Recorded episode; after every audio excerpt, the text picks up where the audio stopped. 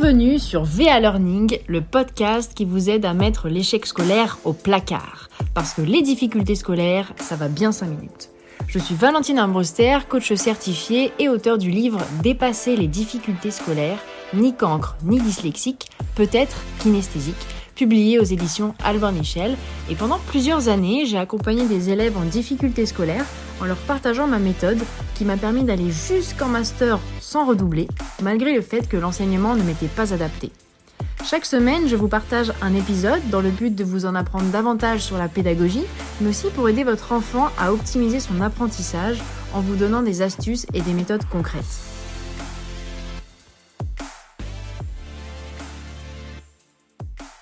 La réussite est généralement considérée comme un résultat, un aboutissement ou l'atteinte d'un objectif préalablement fixé. Mais le fait de réussir ne peut-il pas être également lié au processus, à ce cheminement qui constitue notre parcours de vie? Aujourd'hui, je reçois une invitée. Elle travaille avec moi au sein de Tépanul et j'ai eu à cœur de mettre en lumière son parcours universitaire et professionnel car je pense que beaucoup de jeunes pourront s'y retrouver et en seront édifiés. Bonjour Jessica. Bonjour Valentine. Merci d'avoir accepté l'invitation. Alors, est-ce que tu pourrais déjà nous raconter ton parcours dans les grandes lignes? Alors aujourd'hui, j'accompagne des jeunes sur des thématiques telles que la confiance en soi, l'orientation scolaire ou encore euh, la prise de parole en public. Et tout ça via des ateliers en groupe dans des structures comme des associations et aussi des émissions locales. Je fais aussi des accompagnements individuels. Et à la marge, je travaille avec des adultes en reconversion professionnelle, mais j'accompagne majoritairement des jeunes. Avant de faire ça, je travaillais en finance en fait, après avoir persévéré tout au long du parcours pour y arriver, honnêtement. À vrai dire, j'étais pas la bonne candidate pour travailler en finance. J'avais pas des notes catastrophiques, mais j'avais des notes moyennes en maths à cette époque-là.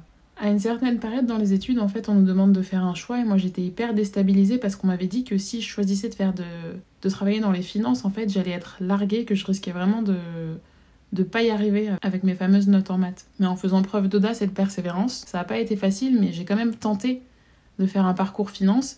Et malgré des étapes euh, parfois bien difficiles, je suis allée jusqu'au bout et j'avais même un emploi déjà euh, avant d'être diplômée. Et du coup, qu'est-ce qui t'a permis de réussir euh, malgré le fait qu'on t'ait dit que tu allais être larguée? Tu as fait appel du coup à quelles ressources? Est-ce que tu as fait appel à certaines méthodes, à des croyances positives aussi sur lesquelles tu te serais appuyée? Alors, ce que je me suis dit au départ, c'est que déjà, quand j'ai postulé, on m'avait dit que je partais perdante. Donc, je me suis dit que si j'avais réussi à être acceptée, c'est déjà que j'en étais capable. Donc, il fallait quand même que, malgré ce qui se passait, je continue d'essayer pour y arriver. Ouais.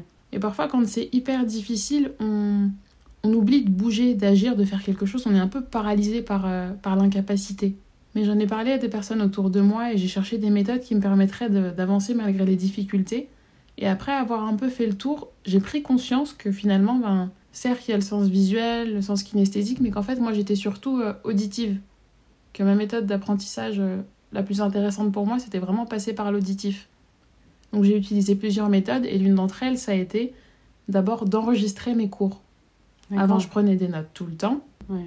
Après, j'ai fini par enregistrer mes cours finalement et par les réécouter chez moi après. En les écoutant une fois, deux fois, plusieurs fois, je finissais par retenir davantage ce qui m'avait été dit que quand je prenais des notes. Mine de rien, je dirais que c'est plus facile pour moi de retenir une chanson, donc les paroles et la mélodie, que juste d'apprendre un texte comme ça que je vais lire.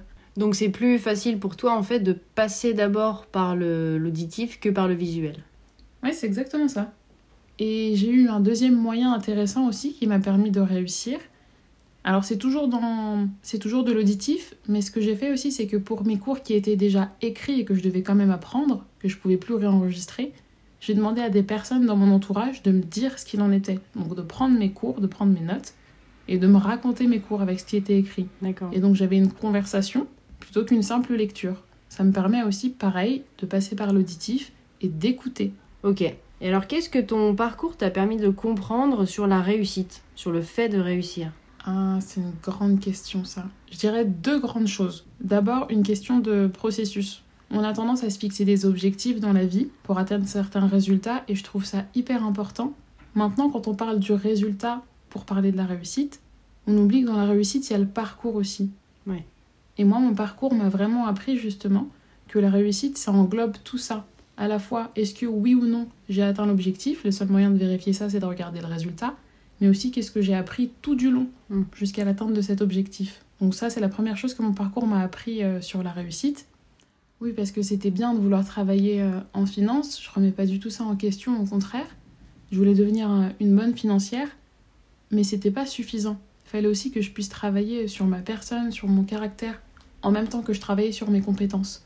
Aujourd'hui, quand une personne est passe un entretien et qu'elle est face au recruteur, les recruteurs ils cherchent une personne compétente. Et souvent quand on entend personne compétente, je trouve qu'on pense à la compétence mais qu'on oublie euh, la partie personne. Savoir-être et savoir-faire. Exactement, savoir-être et savoir-faire. Mm.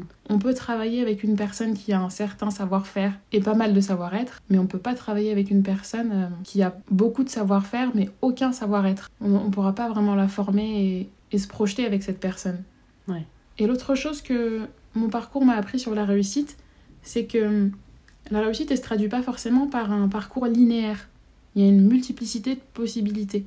Ça veut dire que non seulement il y aura plusieurs manières de parvenir à un objectif, à l'atteindre, et en plus de ça, qu'il y aura des timings différents associés euh, à l'atteinte de l'objectif. Par exemple, eh ben, si le but c'est d'aller en Italie, on pourra aller en Italie soit en avion, soit en train, soit en voiture, peu importe, mais en tout cas à la fin, on arrive tous en Italie. Plusieurs chemins pour y arriver, mais euh, l'important c'est d'arriver à la bonne destination. C'est ça, l'important c'est d'arriver à la bonne destination, peu importe comment et peu importe le temps que ça prend. Ouais.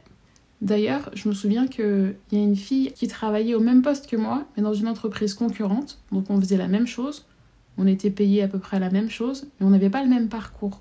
Donc on avait un but commun, mais on n'y est pas arrivé de la même manière.